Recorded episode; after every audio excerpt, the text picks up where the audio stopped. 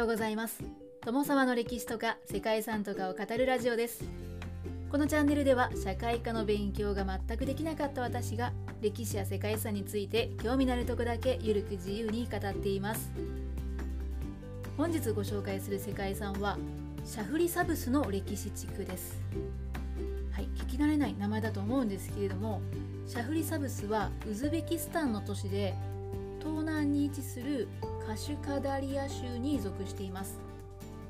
ザラフシャン山脈を見渡すことができる緑にあふれたオアシス都市です。ペルシャ語では緑の町というのを意味するそうですね。かつて中央アジアにおける主要都市だった歴史があり14世紀にはトルキスタンを席巻したティムールが誕生した場所として知られています。トルキスタンというのはウズベキスタン付近から中国の西辺りまでの中央アジアの地域を指す歴史的な名称でティムールは中央アジアを代表する軍事的天才と評価される人物で中央アジアから西アジアにかけて帝国を建設しました。シャフリサブスはそんなティムールの故郷であり彼が建立したティムール朝第2の都市でもあります。その歴史は古く7世紀には西遊記で有名な三蔵法師が訪れたこともあるそうですね。シャフリサブスは優秀な建築家や職人を集めて作られました。なんですけれども16世紀後半にブラハハン国のアブドゥール・ハンにそのほとんどが破壊されてしまったそうです。美しい庭園と砂漠が調和する歴史地区ではありますがかつての建築物というのはその一部の遺構が残るのみとなっています。シャフリサブスはソビエト連邦崩壊後にウズベキスタン共和国が独立するとティムールの再評価に伴ってティムールの故郷として観光都市化が政府によって進められたそうです。そして2000年にその15世紀のティムール朝時代に建築された建物の現存する地区が世界遺産に登録されました。サマルカンドからも日帰りで訪れることができる場所ということで観光客からも人気の場所となったんですけれども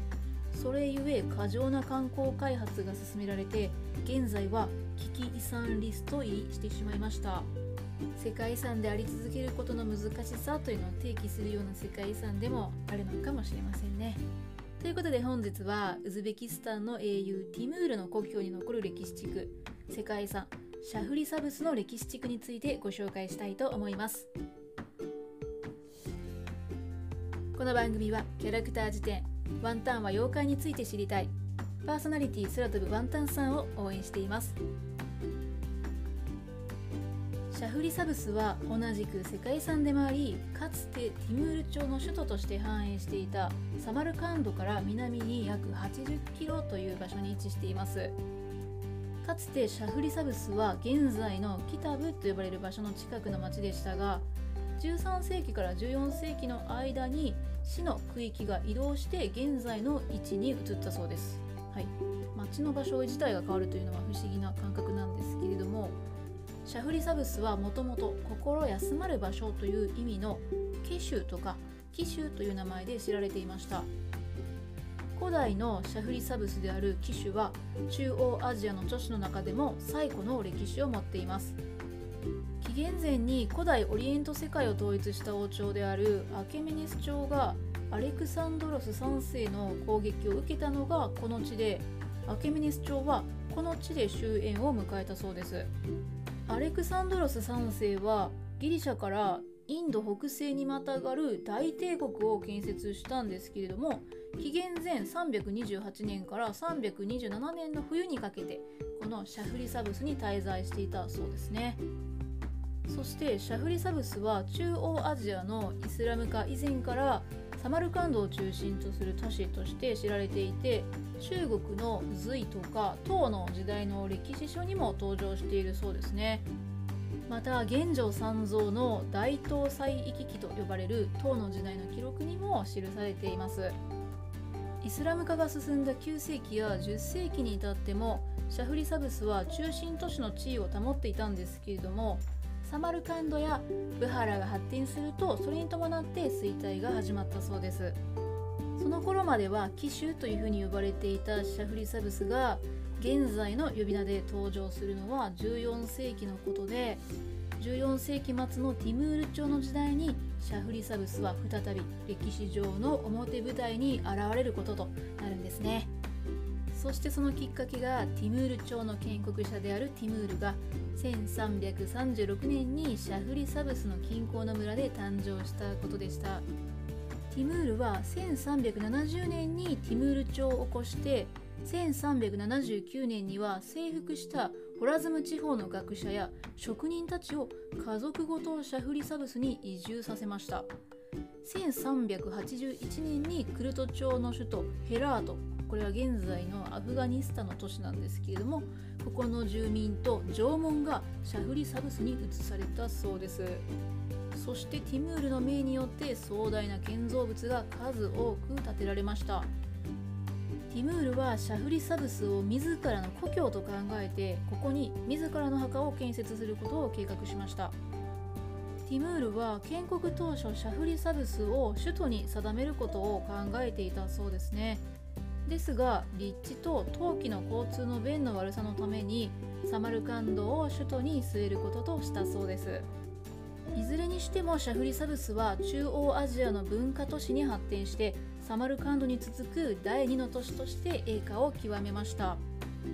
しかし16世紀後半にはブハラのアブドゥール2世に攻撃されて大半が破壊されてしまったそうです。ブハラはティムール朝に代わって成立した王朝だそうですね。伝説によるとアブドゥル2世が町を破壊したのはシャフリサブスの攻略の際に急な坂道を登っている時に疲労で相葉が死んでしまってその怒りを町に向けたっていうことなんですけれども、はい、ただですね後に彼は自らの破壊行為に対して自責の念に駆られたということだそうですね。いずれにしてもこの破壊が元で現在残るのはティムールの棺とか息子の廟モスク帝国最大の建造物といわれるアクサライ宮殿に残る38メートルのアーチなどですね。一部の建造物及び遺構のみとなっているそうですね。残された遺構の中でシャフリサブス歴史地区の代表となるのがアクサライ宮殿ですね。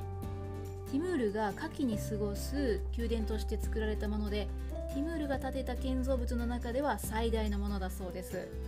アクサライというのは白い宮殿という意味で白は高貴な色とされていたことから名付けられました。1380年に建設が開始されて完成までには25年かかったそうですね。アクサライ宮殿は作られた当時高さ50メートル以上あったそうです。入り口は金色と深みのある青色で豪華に装飾されていて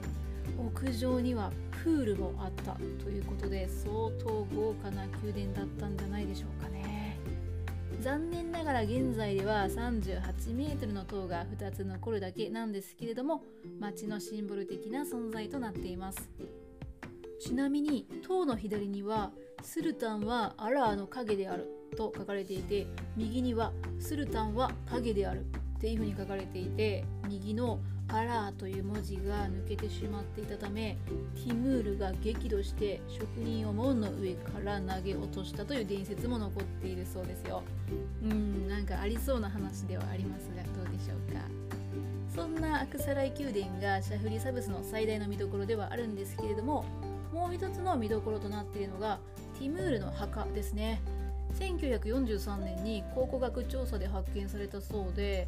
墓室は一枚岩でできていてティムールの墓であることを示していたそうですね。ただ実際にティムールが埋葬されているのはサマルカンドのグーリアミール廟と呼ばれる場所なんですね。でこれはなぜかというとティムール自身がこの地で埋葬してほしいと望んだもののティムールが死亡した1405年はシャフリサブスへの道が雪で閉ざされてしまったため石の棺にティムールが埋葬されることがなかったということだそうです。はい、ティムールの墓があるエリアはドルッサ・オダット建築群というふうに呼ばれる場所だそうでティムールの王子息子ですね。ジャハンギールが眠る霊廟もここにあります。ジャハンギールはティムールの長男か次男だそうなんですが後継者として期待されていたもののティムールよりも先に亡くなったそうですね。内部には棺もあるそうです。そしてドルッサーオダット建築群の向かいにあるのがドルティ・ロバット建築群ですね。似たような名前ですけれども、はい、ここは最も美しいドームがある建物がありましてそれがティムールの四男であるシャールフを忍ぶために作られた国軍バスモスクですね。ウズベキスタンらしいデザインと色使いですね。1436年に建てられて現在もモスクとして使用されているそうです。モスクの入り口にある壁は青いタイルで美しく装飾されていますが内部は他の建物と趣が異なってタイル張りではなくフレスコの装飾がされているというのが特徴だそうです。その国軍バスモスクの向かい側には2つの廟が並んでいて2つの廟にもそれぞれブルーのドームが設置されています。はいということでシャフリサブスに残る遺跡は一部であると言いながらも見どころが多い場所のように感じますね。全体的には立地や気候的にサマルカンドの時点からは脱却できませんでしたけれどもウズベキスタンの歴史上このシャフリサブスが重要な街であったことは間違いなさそうですね。ウズベキスタンの観光では外せない世界遺産なんではないでしょうか。ということで本日はウズベキスタンにある世界遺産シャフリサブスの歴史地区をご紹介しました。本日も長くなりましたがここまでご清聴いただきましてありがとうございます。では皆様素敵な一日をお過ごしくださいね。友沢でした。